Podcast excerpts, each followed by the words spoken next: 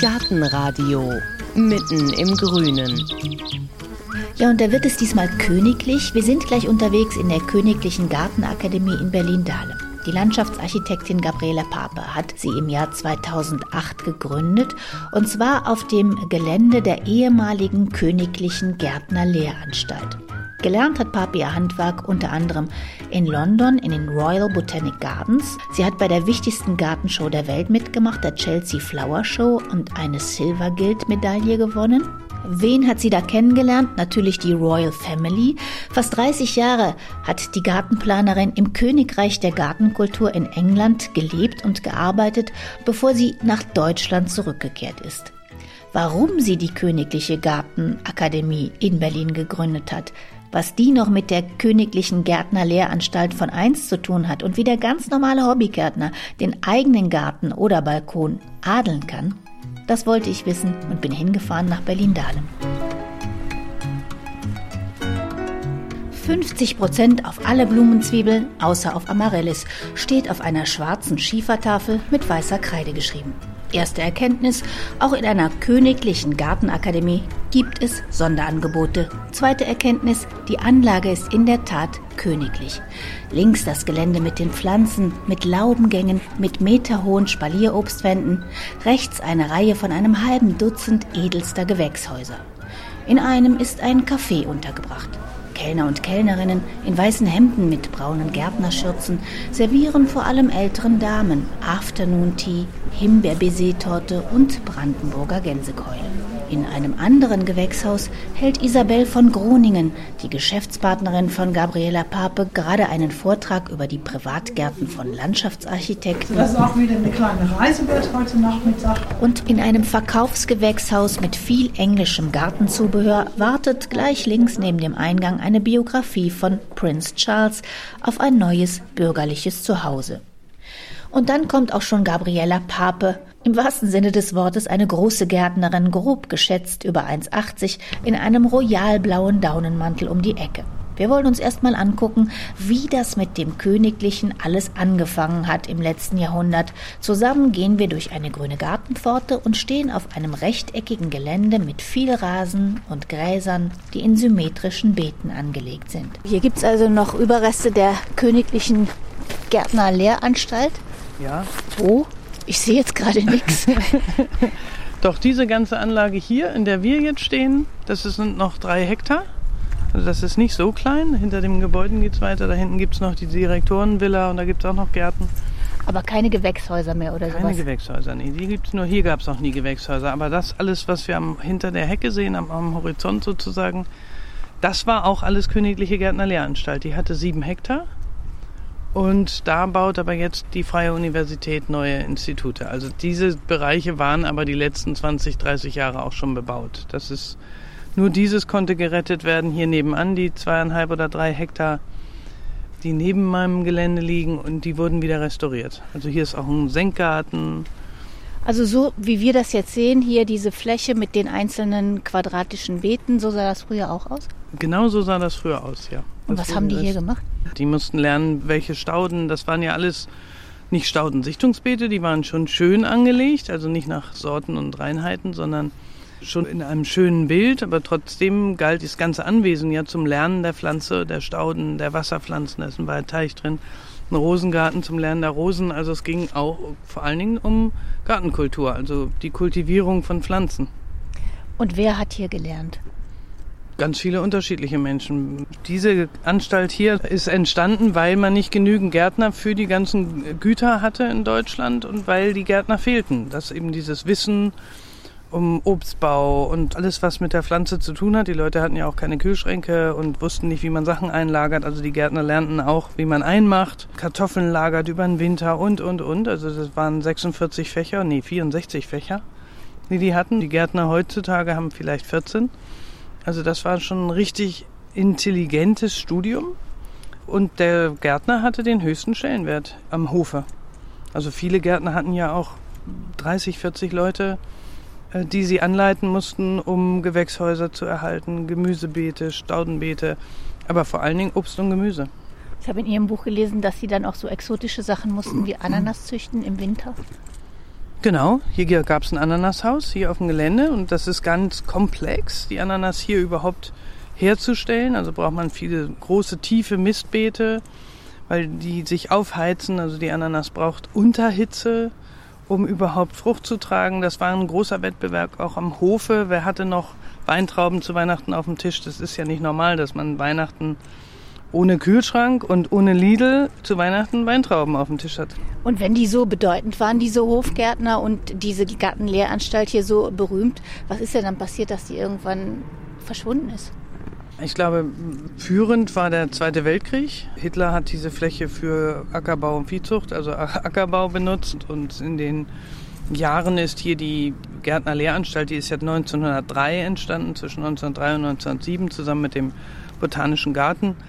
Und dann zum Zweiten Weltkrieg hin wurde das immer unwichtiger, aber Ackerbau nicht. Dann hat man gesagt, hier muss man nicht irgendwelche Ananas anbauen, sondern was, was den Hunger stillt, ne? so ordentlich Kartoffeln für die Truppen und hast es nicht gesehen.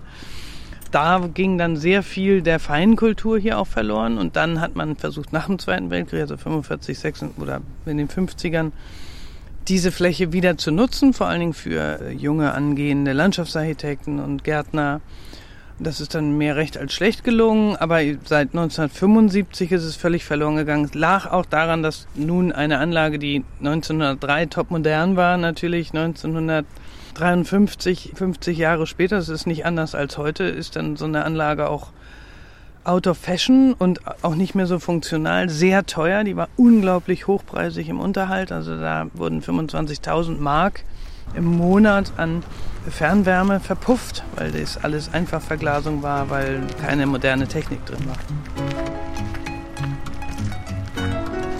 Jetzt haben Sie gerade schon 75 gesagt, da haben wir gleich einen Sprung, weil Ende der 70er Jahre haben Sie sich dann mit 15 Jahren entschlossen, ich werde Gärtnerin. Da haben Ihre Eltern wahrscheinlich erstmal einen Schreck gekriegt, oder? Nee, meine Eltern haben keins ihrer Kinder aus dem Hause entlassen ohne eine Lehre, was ich heute immer noch für sehr patent und schlau fand. Waren aber in der großen Hoffnung, dass ich nach der Lehre vielleicht doch noch mal irgendwas mache, wo man nicht den ganzen Tag mit dem Spaten in der Erde wühlen muss. Warum wollten Sie das denn? Ich war immer erdverbunden. Ich bin ja in Gärten aufgewachsen, waren auch nicht immer groß, aber mein Vater war immer im Garten, wenn er Freizeit hatte und ich habe das geliebt. Und wenn mein Vater nicht im Garten war, dann war der Nachbar im Garten und ich war auch immer im Garten. Also es ist einfach ein glücklicher Zufall, dass mir das geschenkt wurde, dass ich seit ich laufen kann, weiß, was ich werden will. Aber das war ja kein leichter Anfang, weil Sie waren dann in Hamburg in der Baumschule mhm. von Ehren und da waren Sie das kleine Mädchen mit 15 Jahren unter 100 Kollegen. Wie war denn da der Anfang? 170 genau, Kollegen. Genau, 170 Männer und ich. Das habe ich sehr genossen. Ich war ja immer schon etwas frech und keck und das hat mir gut gefallen und das hat der Baumschule auch gut gefallen, weil sie merkten, dass der Umgang der Männer untereinander, aber auch mit mir sehr höflich wurde. Die waren halt dann, zumindest wenn ich in der Nähe war, sehr nett miteinander und auch mit mir. Und das war nicht mehr ganz so rau. Und das hat die Baumschule ja auch festgestellt. Heute haben die mehr weibliche Lehrlinge als männliche Lehrlinge, weil man einfach festgestellt hat, dass das zum guten Betriebsklima beiträgt. Aber mit 15 und als junge Frau war das nicht ein unheimlich schwerer Beruf? Ja, das war aber es ist mir nie so aufgefallen. Erstens, weil ich immer schon viel im Garten rumgegraben habe, also so immer zu Bäume ausgraben war natürlich anstrengend, aber man hat mir auch immer geholfen. Das war wahrscheinlich auch für die Baumschule eine Erkenntnis, dass die Leute hilfsbereiter werden miteinander, auch mir gegenüber. Und es waren sehr schöne Jahre. Es war kalt und und schwer und ich habe auch da auch schon was mit der Bandscheibe mitgekriegt, weil ich auch damals schon sehr groß war, also schnell gewachsen bin. Aber ich kam mir auch gar nicht so jung vor, merkwürdigerweise. Ich fand mich immer ganz erwachsen. es hat ein paar Jahre gedauert und dann haben sie gedacht, da muss aber noch was kommen und haben sich entschlossen, in England zu studieren, weil jetzt mittlerweile da die beste Gartenlehranstalt, ich glaube, weltweit war, oder? Ja, aber das wusste ich gar nicht. Also ich wusste gar nichts von der Gartenlehranstalt. Ich habe nur gewartet auf ein Studium, weil ich habe dann ja das Abitur nachgeholt und habe dann in München auch gearbeitet auf der IGA 83 und habe eigentlich auf dem Studienplatz in Bayern-Stefan gewartet. Und irgendwie war mein Numerus Clausus nicht gut genug. Der war damals schon wie bei Medizin in Bayern-Stefan irgendwie 0, hast du nicht gesehen. Und in der Zwischenzeit hat eine Freundin angerufen aus England, ob ich nicht Lust habe, Mäuse zu verbrennen, wenn der Mond im Krebs steht und die dann irgendwie über die Felder aus. Und da habe ich gedacht, das hört sich ja freaky an. da gehe ich hin und dann bin ich eben nach England für ein Jahr eigentlich nur, biologisch-dynamische Landwirtschaft zu studieren. Und in diesem Studium hat mich jemand mitgenommen und hat gesagt, Mensch, du, wenn du so leidenschaftlich Gärtnerst, musst du unbedingt in Q studieren. Und zum Glück hatte ich keine Ahnung, was Q war. Also manchmal ist es auch ein Segen, so naiv zu sein. Also so ähnlich wie hier an der Gartenakademie. Also es, es hilft. Q äh, ist nämlich was? Q ist so die beste Ausbildung, die man haben kann, wenn man mit Gartenkultur, also es ist ja auch das Studium der Gartenkultur, genau wie hier an der Königlichen Gärtnerlehranstalt. Das hieß auch Gartenkultur und das Studium auch, das hieß Horticulture, das heißt Gartenkultur. Ist drei Jahre, ist unglaublich schwer, Tag und Nacht. Man arbeitet tagsüber und nachts sind die Vorlesungen und eigentlich sind immer Vorlesungen. Man hat das Gefühl, man hat gar keine Pause. Also da reingekommen zu sein, das habe ich schon, natürlich habe ich mich nachher auch beworben und musste auch ein Bewerbungsgespräch bestehen, aber... Ähm, auf Englisch. Auf Englisch, ja, musste den ganzen Text auswendig lernen, weil ich Englisch gar nicht so gut sprach. Das war aber auch da muss man immer, also es geht immer auch um Schneid im Leben. Das Quäntchen Glück, von dem mein Opa immer gesprochen hat, das braucht man unbedingt. Aber man muss auch den Mut haben, irgendwo hinzulaufen und sagen, ich mache das jetzt mal. Und Sie hatten sich so ein paar Standardantworten überlegt? Nee, ich habe kein Wort verstanden. Ich habe nur so äh, Antworten wie, das weiß ich nicht oder also selbst bei der Frage, welche Pflanzen haben wir auf der IGA 83 in München, die Engländer mochten zu der Zeit diese internationalen Gartenbauausstellungen sehr und haben eben da viele Fragen gestellt, die ich leider nicht verstanden habe. Äh, welche Pflanzen wir da verwendet haben, da ist mir nur eingefallen Primula oder Viola. Da haben die alle gesagt, das muss aber eine aufregende Ausstellung gewesen sein, wenn es dann nur Primula und Viola gab. Aber mir ist tatsächlich nichts anderes eingefallen, weil ich so nervös war. Da saß ja ein Riesengremium von Weltfachleuten. Da bin ich natürlich ein bisschen aus den Schuhen gekippt, wie ich da stand. Ich habe dann immer unterm Tisch, also hinter dem Rücken mitgezählt, wie oft ich schon Nein, das weiß ich nicht und keine Ahnung gesagt habe. Und dann habe ich gesagt, das geht nicht so weiter, ich muss irgendwas Intelligentes auch mal antworten. Und dann hat ein berühmter Professor Dr. Cutler, der war Experte für Economic Botany, also ökonomische Botanik, und der hat gefragt, was ich denn über Spurenelemente wüsste. Also Trace Elements. Und ich hatte keine Ahnung, was Trace Elements sind auf Deutsch. Nie gehört. Aber da meine Statistik mit No schon so schlecht war, habe ich gesagt, die haben wir nicht in Deutschland. Daraufhin sind die ganze Gremium in Lachen ausgebrochen und sind unter den Tisch gefallen vor Lachen. Und ich musste mir dann die drei Jahre lang immer jeden Tag, wenn man mich sah, der Direktor oder irgendein Professor, der hat dann immer gefragt, ob wir das auch in Deutschland haben, was immer ich gerade vor mir hatte. Und dann waren Sie drin. Und dann war ich drin, genau. Sie kannten ja schon Gärtnerarbeit aus Deutschland und als Sie dann da nach Kew gekommen sind, was waren denn so die größten Unterschiede, die aufgefallen sind, so im Umgang mit Garten, mit Pflanzen? Der liebevolle Umgang, also das war nicht einfach nur ein Produkt, sondern das war wirklich etwas, das jeder kannte. Im Q hat mich immer beeindruckt, dass irgendwelche Väter mit ihren Kindern im Kinderwagen unter Bäume fuhren. Da habe ich immer gedacht, was machen die denn da? Die lesen den Kindern den lateinischen Namen der Kiefer vor oder so, ne, wo ich gedacht habe, wow, das ist ja irre.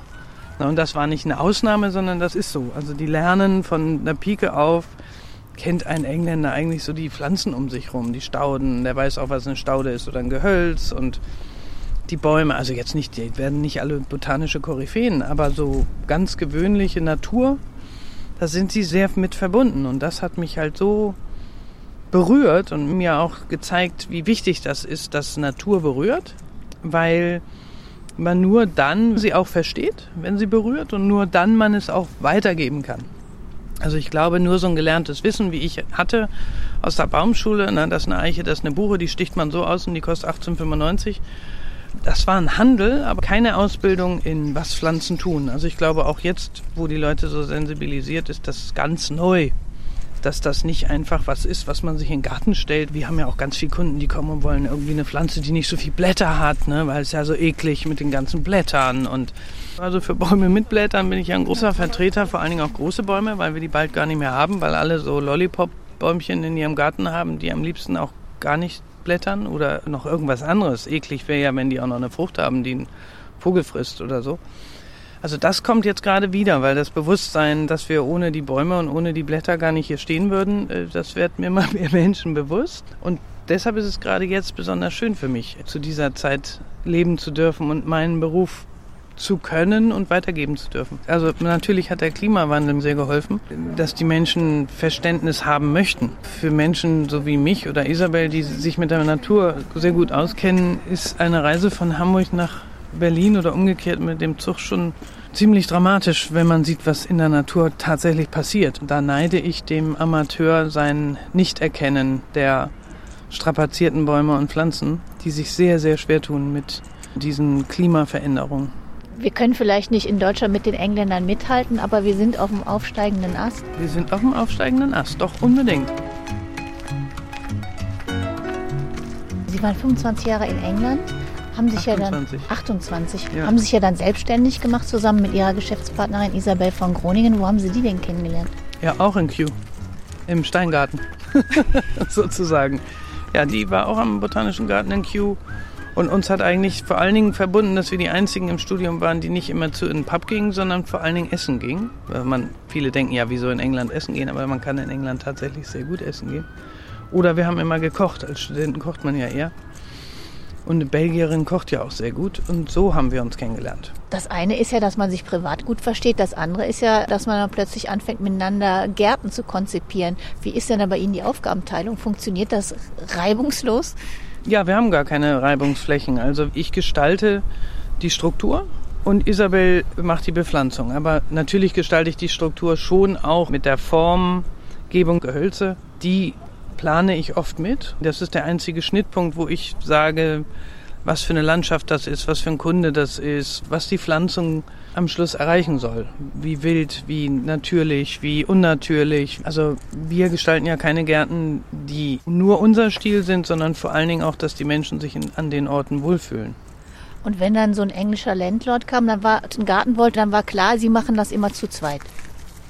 Meistens, ja. Meistens. Das war, war eigentlich fast immer der Modus, wie wir gearbeitet haben.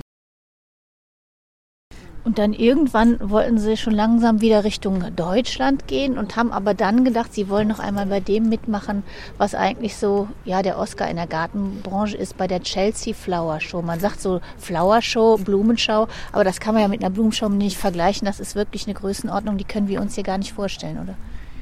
Nee, das ist eine Größenordnung, die haben wir hier nicht. Also vor allen Dingen für die kurze Zeit. Also es ist, die ist ja nur eine Woche, die Flower Show. Und da wird oder wurde früher sehr, sehr viel Geld in die Hand genommen von großen Sponsoren. Die haben dann da ihre Firmentreffen sozusagen, ihre Kunden eingeladen, so Cartier oder also ich hatte den Daily Telegraph. Also die nutzen das auch aus als PR-Gag sozusagen, aber das lassen die sich dann auch eine halbe Million für eine Woche kosten. Und warum hat es bei Ihnen so lange gedauert, bis Sie da mal den Anlauf genommen haben, da mitzumachen? Das hatte eigentlich mit der Gartenakademie zu tun. Also ich wollte ja gar nicht zurück nach Deutschland, sondern irgendwann hatte ich mal einen Traum, wie ich mir im Fuß gebrochen hat, dass ich vielleicht nach Hause gehen soll und hier Gärten mache, weil in England, die können das eigentlich auch ganz gut ohne mich in England. Also richtig nachts geträumt. Ja, nachts geträumt, genau. Und dann hatte ich ja dieses Objekt hier und dann ging sehr viel schief, weil Herr Sarrazin mir den Kaufvertrag wegnahm. Sarrazin war damals Finanzsenator. Der wollte gucken, ob er nicht viel mehr Geld kriegt fürs Grundstück und dachte, ich sei eine Heuschrecke oder irgend sowas. Ich hatte das Problem, dass mich in Deutschland niemand kannte. In England hatten wir ein sehr renommiertes, recht bekanntes Büro. Also jetzt auch nicht so, schon eher Q-Promi als A-Promi.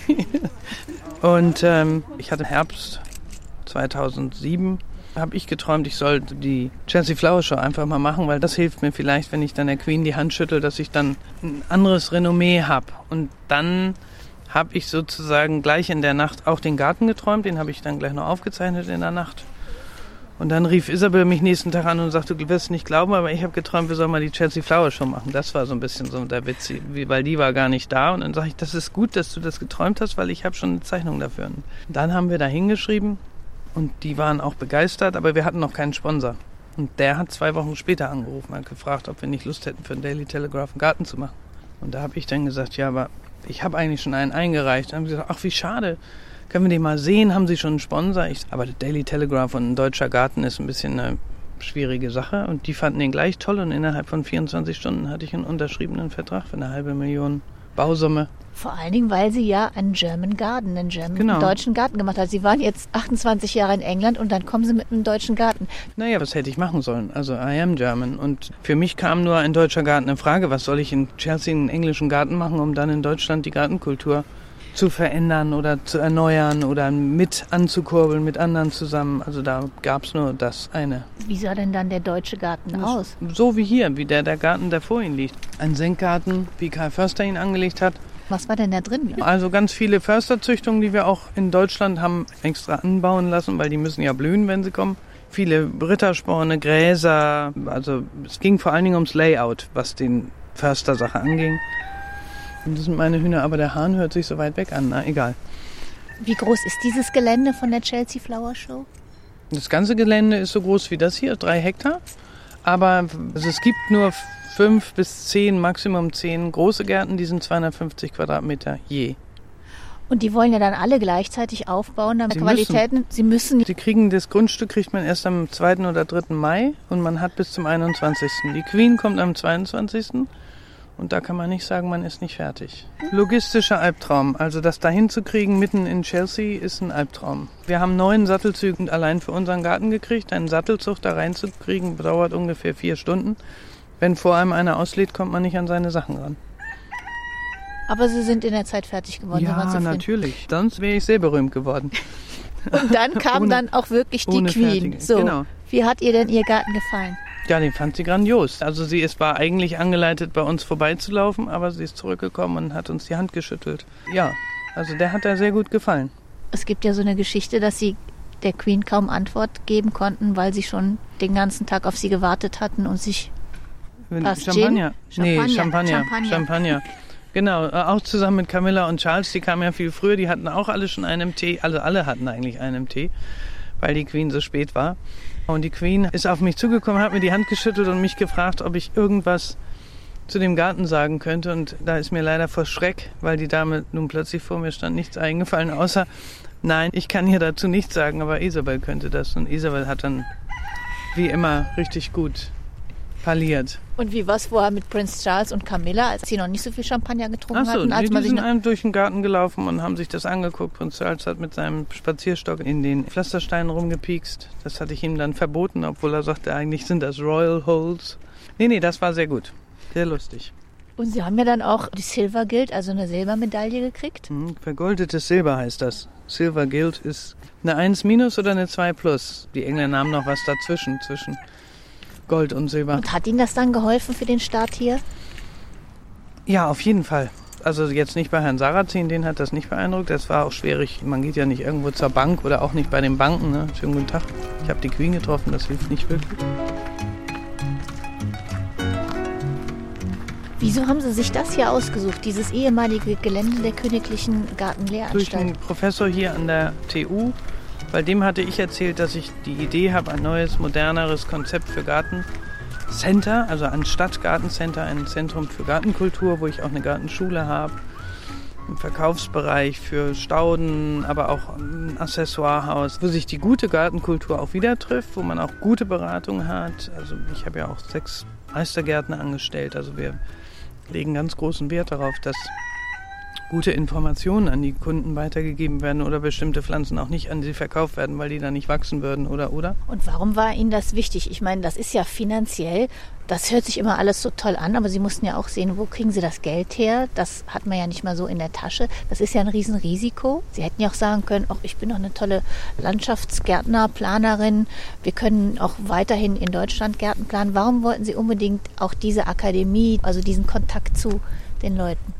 Ja, das ist eine gute Frage. Das kann ich Ihnen gar nicht beantworten. Also, ich- ja, also jeder muss ja für sich entscheiden. Ich glaube ja nur, dass ich nur dieses eine Leben habe und ich wollte halt irgendwas zurückgeben von all dem Wissen, was man mir gegeben hat. Da ist nur Landschaftsarchitektur einfach nicht genügend. Also damit kann man gut verdienen und sehr schön und gemütlich leben, aber darum ging es mir eigentlich nicht. Ich fand, dass, dass jemand wie ich, der die Möglichkeit hatte, so ein unglaublich tolles Studium zu machen, auch die Aufgabe hat, mit Leidenschaft zu vermitteln, was Garten eigentlich ist und kann und dass viele Menschen einfach nur die falschen Sachen an dem falschen Ort pflanzen und nicht keinen grünen Daumen haben, sondern einfach schlecht beraten waren oder schlecht informiert sind. Also Garten kann jeder. Also das ist wirklich das Einfachste auf der Welt. Und ja, aber man braucht halt ab und zu ein bisschen gute Anleitung. Ne? So ein deutscher Experte, der ist ja leicht so der allerbeste und du kannst vergessen, nee, also so dieses so Negative, ne, was viele so hier haben. Nee, das wollen sie dahin, nee, lassen wir das mal, nee, hier wächst gar nichts. Also da muss man so ein bisschen weg von. Ne? Man muss den Leuten Mut machen und sagen, naja klar, hier wächst gar nichts, weil sie hier irgendwie seit 30 Jahren das Laub weggeblasen haben und müssen sie leider für viel Geld ein bisschen Boden kaufen oder Kompost beim Kompostierwerk und den mal auftragen und mal gucken, wie viel zehn Jahre das dauert, bis ihr Boden wieder hübsch ist, weil sie zehn Jahre oder 30 Jahre lang alles weggeblasen und weggeräumt und weggehakt und weggekratzt. Also wie hier auch vor uns dann brauchten die auch längere Zeit, weil wir haben uns die ersten Jahre immer von denen das Laub geborgt, weil sie das immer alles zusammengeblasen haben hier nebenan. Irgendwann haben sie sich geweigert, das rauszurücken, weil sie es doch jetzt erkannt haben, dass man es auf dem Beeten lässt. Was sehr gut ist, weil dann kommt auch kein Unkraut hoch. Und da vorne, wo Licht ist und die Sonne rankommt und das Wasser, da ist schon alles verunkrautet. Und hier, wo das Laub liegt, passiert gar nichts und es bleibt still und ruhig bis zum nächsten Jahr. Sie führen ja viele Kurse durch, da geht es um Obstbaumschnitt, da geht es ach, um alles Mögliche, um Frühjahrsblühe. Gibt es da so ein paar Tipps, wo Sie sagen, das ist mir unheimlich wichtig, dass die Leute, Sie haben es ja schon angedeutet, aber dass die Leute das erkennen? Ja, dass ohne uns ist die Natur ein ganz gesunder Kreislauf. Der Garten in sich ist aber ein künstliches Konstrukt. Also die Natur würde jetzt nicht auf die Idee kommen, so ein Staudenbeet anzulegen. Also müssen wir uns kümmern, aber nicht so viel, wie wir es gerne machen. Also die Menschen sagen, oh, ich habe kein Staudenbeet, weil das ist so viel Arbeit. Also es ist wesentlich weniger Arbeit als Rasen. Rasen wird immer völlig unterbewertet. Sagen die Leute, oh, ich mache einen Rasen, dann muss ich nichts tun. Naja, sie haben immer mal diesen Freitagsrasen, wie ich ihn nenne. Ne? Oh Gott, es ist Freitag und der Rasen muss gemäht werden. Dann ist man so Opfer vom Rasen. Weil den Rasen muss man tatsächlich 30 Mal im Jahr, also jede Woche im Sommer einmal mähen, ansonsten wird er nichts. Das ist nicht beim Staudenbeet, können Sie immer aufschieben und aufschieben und Sachen liegen lassen und nicht alles abschneiden. Sie sehen auch hier, und die Nachbarn haben das jetzt auch aus, von uns sozusagen abgeguckt, dass man alles stehen lassen kann. Und dann braucht man auch nicht diese teuren Insektenhotels zu kaufen, so ein Blödsinn. Sollen Insekten miteinander Nachbarn sein, die sich gar nicht mögen. Das ist wie in so einem Plattenbau. Also man muss jetzt nicht auch noch den Insekten sagen, wer ihr Nachbar. Also hier können sie frei wählen. In der wilden Natur, ob sie in einem hohlen Stamm ihre Eier legen oder, ihr, oder überwintern oder in einer Hülse oder in einer Blüte oder unterm Laub. Das heißt, eigentlich ist ein nicht völlig zurückgeschnittenes Staudenbeet das beste Insektenhotel der Welt, weil dann sind die auch gleich da, wo man sie haben will, nämlich im Beet, wenn im Frühjahr die ersten Läuse kommen oder, oder, oder. Jetzt sind Sie ja immer noch Gartenplanerin und machen wahrscheinlich die teuersten Gärten, die man sich vorstellen kann. Aber sie bieten ja auch so einen Service an für Leute, die jetzt nicht unbedingt fürstlich verdienen. Ein, äh, so einen Preis, 1 Euro ja. pro Quadratmeter äh, und mindestens 500 Euro müssen aber dann zusammenkommen. Aber der Gartenbesitzer muss was tun. Ja, genau. Das ist eine der Grundsäulen meiner Idee, hierher zu kommen, ist, dass ich glaube, dass es wichtig war und ist, Design zugänglich zu machen, weil wohlhabende Landschaftsarchitekten, vielleicht auch so wie ich, die sich hinter irgendwelchen Artemide-Lampen in Lofts verstecken, die helfen überhaupt gar nicht der Zukunft und der Natur, sondern ich habe dieses Konzept entwickelt, damit Menschen sich befassen mit dem Garten. Also sie müssen den Garten selbst vermessen. Da sparen sie schon mal viel Geld, weil kein Vermesser kommen muss oder ein Gärtner, den man heute ja auch nicht mehr kriegt, der vermisst. Fotos machen. Damit müssen sie sich mit dem Garten befassen, was immer sehr hilft. Und sie kommen zu uns, ich komme nicht zu ihnen und erklären mir dann anhand der Bilder und des Grundrisses, den sie gemacht haben, ihren Garten und sie machen ein Storyboard. Das Storyboard ist ein großes Stück Papier oder eine Pappe oder eine Mappe, wo mir die Menschen zeigen, welche Gärten ihnen gefallen, was für ein Stil ihnen gefällt, weil ich mit den Vokabeln eines Amateurs wenig anfangen kann. Also die Lieblingsvokabel meiner Kunden ist, ich hätte gerne einen schönen Garten. Das Bild ist sehr schwierig, das vor Augen zu haben, was der Kunde, der vor Ihnen steht, schön findet. Schön oder romantisch oder nicht so geradlinig oder gerne ein bisschen wild. Also das sind alles so Sätze, womit ich gar nichts anfangen kann. Ein bisschen wild ist wie wild. Ich weiß ja gar nicht, wie wild sie innerlich sind. Wie wild ist ein bisschen wild, wie gerade ist ein bisschen gerade. Also da kommt der Amateur schnell an die Grenzen seiner Vokabeln und ich an die Grenzen meines Verstehens. Und deshalb die Storyboard ist super weil ich sofort sehe, wie der Mensch tickt. Was findet der schön?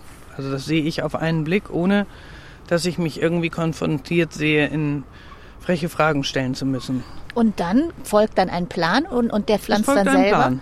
Meistens weiß ich schon, wenn der Kunde geht, wie der Garten auszusehen hat, weil ich bin ja nur der Kommunikator zwischen den Wünschen und dem Stück Land. Also ich bin eigentlich nur da, um die Verortung der gewünschten Elemente, das Trampolin, die Schaukel, wo kommt das hin, ohne dass der Garten zu kurz kommt? Also das ist ja auch noch ein Thema, ein bisschen Gemüse oder Staudenbeete, also nur Rasen und, und Spielgeräte. So eine Art Heidepark Soltau, das ist ja nicht das Ziel. Und was kommen da für Reaktionen? Kommen die nach einem Jahr nochmal oder nach zwei, die Leute, und Ja, sagen, wie es geworden ist? Ja, ganz viel. Also wir haben ganz viele Kunden, die, also man kommt dann ja nach zwei, drei oder vier Wochen, kommt man sich den wieder abholen, ne, dann wird er besprochen. Und Dann gehen die zu 99,9 Prozent extrem happy raus und haben nie gedacht, dass man aus so einem schrecklichen kleinen Handtuch irgendwie sowas Schönes machen kann. Das ist schon mal die erste Freude.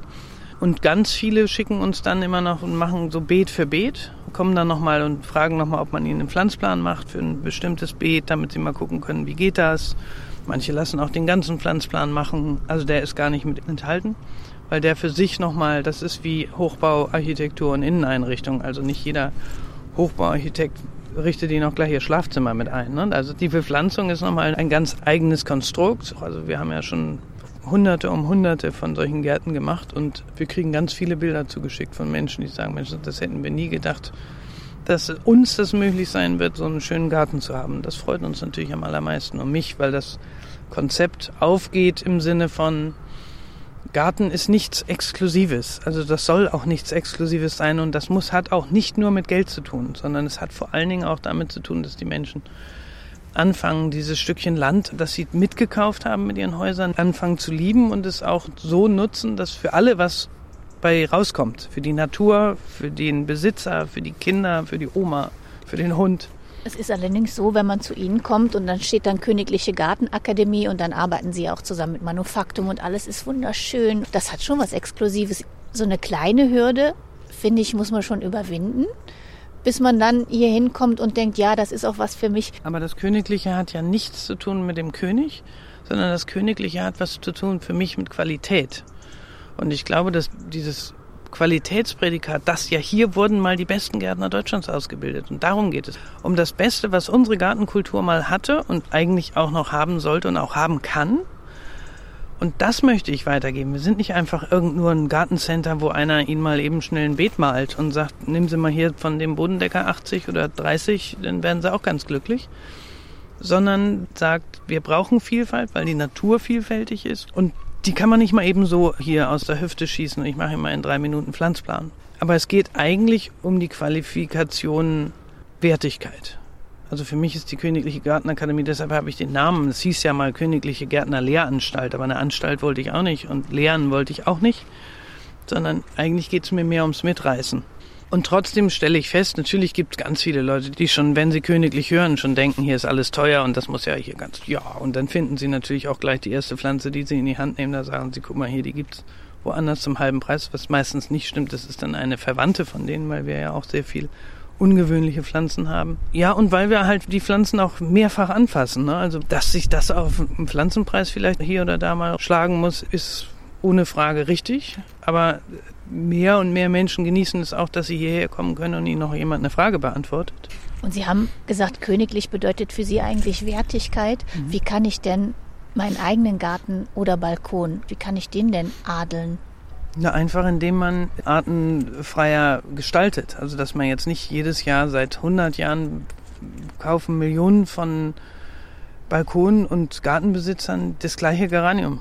Weil es immer funktioniert hat, weil es ganzjährig blüht, weil es einem das nicht so übel nimmt, dass man sich wenig kümmert. Aber warum denn immer wenig kümmern? Warum denn wenig kümmern um etwas, was einem das Leben verschönern kann? Und sagen einige Leute, das Geranium verschönert mein Leben so genug, ich brauche nichts anderes. Aber das Geranium zum Beispiel, alle wollen Insekten haben und aber das Geranium, also das Balkongeranium, ne, das ist ja nun in der Tat eine Pflanze, die man sich früher in den Balkon geholt hat, damit die Insekten nicht auf den Balkon und ins Haus kommen. Also wenn Sie mal eine Biene auf dem Geranium sehen, müssen wir Bescheid sagen.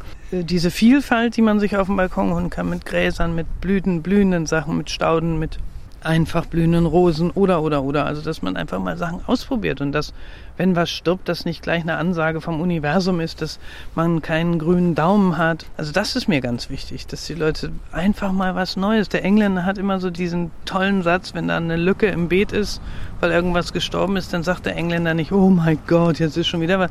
Der sagt einfach nur, ach toll, da ist Platz für was Neues. Das sind halt so diese zwei unterschiedlichen Attitüden zum Thema Natur und Garten. Also, adeln können wir unsere Balkone und Gärten ganz einfach selber und zwar mit Artenvielfalt. Das sagt die Gartenplanerin mit royaler Erfahrung Gabriela Pape in ihrer Königlichen Gartenakademie in Berlin-Dahlem. Mehr Informationen und Bilder gibt's wie immer auf der Gartenradio-Seite auf gartenradio.fm. Vielen Dank fürs Zuhören. Mein Name ist Heike Sikoni. Machen Sie es gut.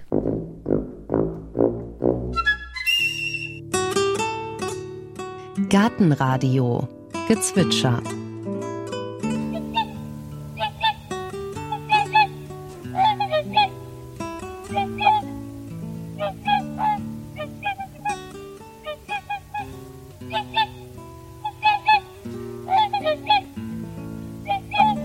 Das war der Singschwan. Gartenradio Ausblick.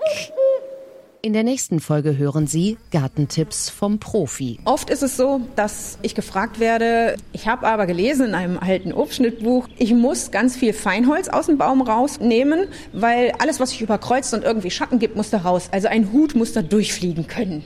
Also ich habe schon ganz fürchterliche Bäume gesehen, wo diese Regel übertrieben wurde mit dem Hut durchfliegen, dass im Endeffekt der Baum dadurch auch kaputt oder so, dass man gar nicht mehr pflücken konnte, dass die Äpfel so hoch hingen, weil man innen drin alles Feinholz rausgenommen hat und dass man die wirklich wichtigen Schnitte eigentlich vergessen hat zu machen, nämlich wirklich einfach mal einen Seitenast weg, dass da Licht reinkommt. Das erzeugt viel mehr, als wenn ich ganz viel Kleinholz wegnehme.